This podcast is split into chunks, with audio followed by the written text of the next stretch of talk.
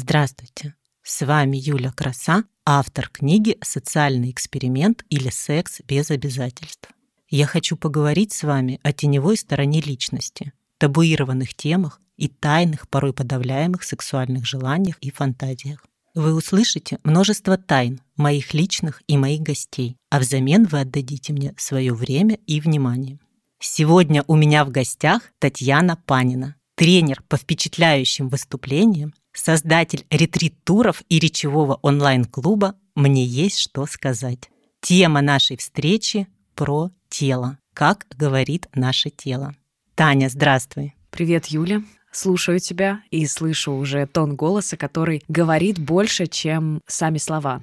Сегодня я хочу опираться на исследования Альберта Миграбяна. Итак, правило Миграбяна говорит о том, что 55% информации о человеке мы считываем невербально, 38% мы считываем по тону голоса, и только 7% это сама речь. Получается, что очень важно уделять внимание тому состоянию, в котором мы находимся, прежде чем мы идем в контакт, в коммуникацию. Именно поэтому существует очень много разных техник, которые связаны с саморегуляцией перед выступлением, перед переговорами, да, каких-то таких настроек, может быть, аффирмаций, и всегда нужно искать ключ к тому, что тебя может привести в самое располагающее состояние. Например, у Луизы Хей есть такая аффирмация, которая заканчивается фразой «Пусть сначала любовь идет впереди тебя, а потом ты». Вот это состояние, в котором мы заходим в контакт с человеком, очень важно, потому что первое, что мы считываем за несколько секунд, это состояние и то, что наше тело транслирует Наши жесты, наша мимика, наш тон голоса, то, что мы транслируем, это всегда результат внутреннего состояния то есть нашего эмоционального состояния, нашего вообще душевного состояния, наших целей и намерений в коммуникации, в диалоге, в выступлении. Каждому человеку легко отследить какие-то недостатки в себе. И, как правило, эти недостатки выражаются во внешнем проявлении. И тогда люди идут на курсы, на тренинги, либо на какие-то практики, которые помогут подкорректировать это.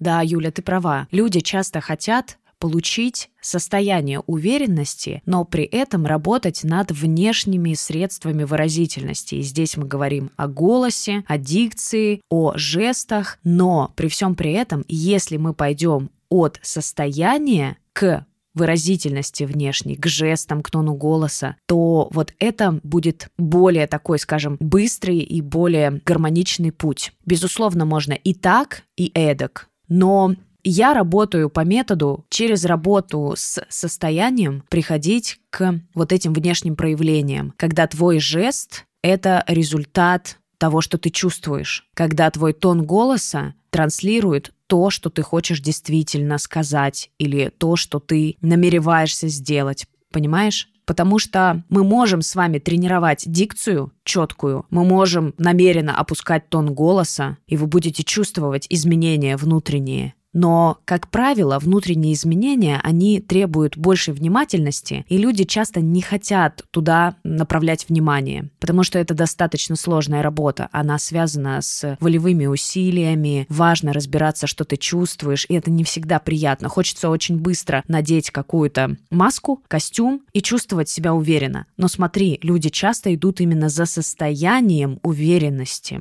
И вот эта вот невидимая внутренняя работа, я называю это актерским мастерством. Для меня это способ жизни такой, актерское мастерство, такая сознательная внимательность к себе, к своим чувствам. И если мы научимся разбираться в том, что с нами происходит внутри, как переводить одно состояние в другое, как переводить страх в кураж, то все наше тело, в том числе тон голоса, мимика, жесты, будут гармонично сочетаться с тем, что мы чувствуем. Ты затронула очень важную тему. Скажи, пожалуйста, если мы проработали свое внутреннее состояние, как это отражается на нашей невербалике? Как начинает говорить наше тело? Давай начнем со сторителлинга, с такой небольшой истории. Предположим, ко мне сегодня приходил на диагностику молодой человек, и он сказал, я руководитель, я руковожу огромным количеством людей, но они меня не слушают, хотя у него голос просто бархатный, такой глубокий и настоящий мужской голос. Но при этом я вижу его, мы всегда на диагностику встречаемся в онлайн-режиме, и я смотрю на человека, потому что мне важно видеть в гармонии его, то есть и его тело, взгляд, и его речевой аппарат, в том числе слышать голос. Я вижу, как говорит его тело. Я вижу поверхностное дыхание, я вижу ускоренную речь, точнее слышу ее. Я вижу, как он отводит глаза, и я понимаю, что его тело показывает мне его не очень стабильное состояние. То есть он волнуется, Возможно, он о чем-то не хочет говорить, но он, правда, действительно искренне хочет с этим разобраться, но его язык тела мне транслирует обратное. А еще русские люди редко улыбаются друг другу.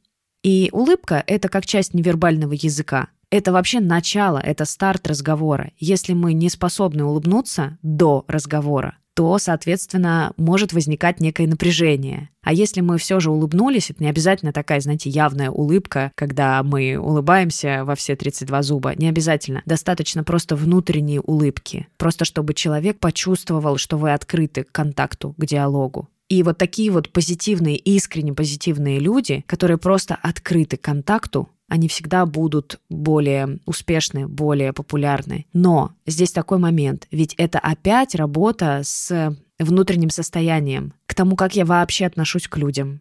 Люблю я людей или нет? Если я люблю людей, то классно, значит, я могу с ними работать. И как-то надо вот этот момент решить. Он, как правило, решается с психологом, когда я понимаю, у меня вообще претензии к миру или нет. Я разбираюсь с собой, у меня какое отношение к себе, а к другим людям, к близким людям. Какие у меня проекции на других людей, какие у меня могут быть переносы на других людей. Но это все сложные вопросы, но с ними действительно нужно разбираться. И все люди, которые начинают масштабироваться, они так или иначе в результате работают или с психологом, или с коучем, или с наставником, или углубляются, может быть, в инструменты веры. Неважно. Важно развивать в себе хорошие качества, искренние, когда ты можешь через свое тело, через тон голоса, через речь, транслировать какое-то хорошее качество, доброту, благородство, благодарность, потому что мы всегда считываем. То есть может быть ощущение, что человек очень правильные вещи говорит, но интуитивно он как бы не очень приятен. Вот он как-то не воспринимается. Это о том, что мы чувствуем и считываем невербальный язык то есть где-то мы чувствуем неискренность. Разные бывают люди, бывают провокаторы и тоже бывают очень популярные. Но есть ощущение как бы света от человека, а есть ощущение как бы, я сейчас, может быть, сильно э, такими какими-то фантастическими понятиями говорю, но я думаю, вы чувствуете, про что я. Есть ощущение темноты, так же, как произведение или кино. Мы иногда смотрим, и у нас есть послевкусие доброты, теплоты или наоборот, может быть, не очень приятное. Безусловно, все должно быть в нашем мире. И в нас тоже очень важно принимать, Юль, как твой подкаст, да, темную сторону личности и себя, и все свои теневые тоже проявления. Но когда мы идем в коммуникацию, в диалог или в публичные выступления, или становимся публичной личностью, какое метасообщение мы транслируем, что мы хотим сделать в результате с миром или с людьми. То есть куда мы их ведем? Я сейчас такой сухой остаток ищу. Да, к чему? Куда мы направляем их внимание? Вот это вот очень важно, и это ответственность. Это очень ответственно. Поэтому позаботиться о своем внутреннем мире, о своем состоянии, это очень важно. И тогда, если вы стабильны внутренне, если вы внутренне уверены в себе и чувствуете свой стержень, если вас ничего не столкнет с э, ваших ног, если вы устойчивы, то вы всегда будете существовать не в быстром режиме. То есть вы не будете транслировать ускоренные жесты, ваша речь не будет аритмична, она будет размерена. Вы будете позволять себе паузы, будете удерживать визуальный контакт с человеком, вы будете смотреть прямо в глаза, и вы сможете это выдержать. И вы сможете даже выдержать взгляд в паузе. Это очень непросто. Когда мы молчим, мы смотрим друг другу в глаза, и не с каждым человеком можно молчать. Но позволить себе это и понимать, что сейчас то, что я говорю, оно уводит человека в какую-то важную тему. И я позволяю ему тоже в этой теме побыть вместе со мной. И не обесцениваю никогда то, что я говорю. Вот чувствовать вот эту ценность свою в корне просто фундаментально, это очень важно. Это будет в результате транслироваться через всю нашу невербальную систему, через весь наш невербальный язык. Таня, ты можешь прямо сейчас поделиться с нами каким-нибудь очень простым инструментом, который поможет гармонизировать внутреннее состояние и настроить таким образом себя, чтобы не только наша речь несла уверенность, а в целом все наше тело, вся наша невербалика из внутреннего состояния транслировали уверенность. А давайте сделаем упражнение. Оно совершенно небольшое, но вы сейчас можете остановиться и вот эти пару минут посвятить себе и посмотреть, какие будут изменения после упражнения. Давайте прямо сейчас отметим, в каком вы состоянии находитесь. Просто проговорите это слово, закройте глаза и представьте, что вот это состояние — это семечко. И еще подумайте, а какое бы состояние вы хотели — вам сейчас идти на сцену или идти к людям, и вы понимаете, что вам необходимо транслировать им доброту, уверенность, благодарность. Выберите что-то для себя, чего вам больше хочется им транслировать.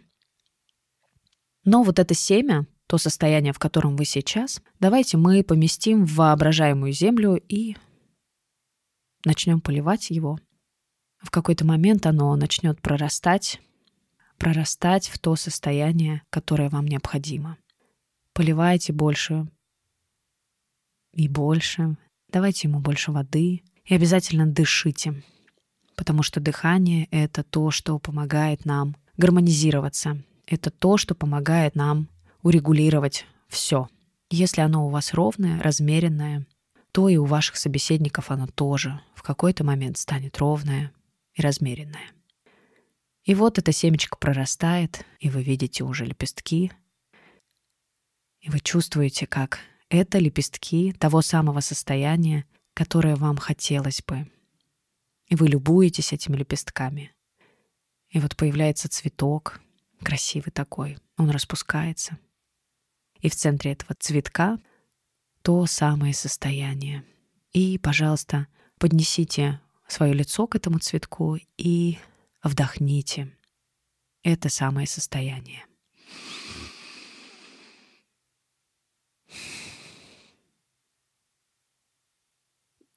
Хорошо. Открывайте глаза.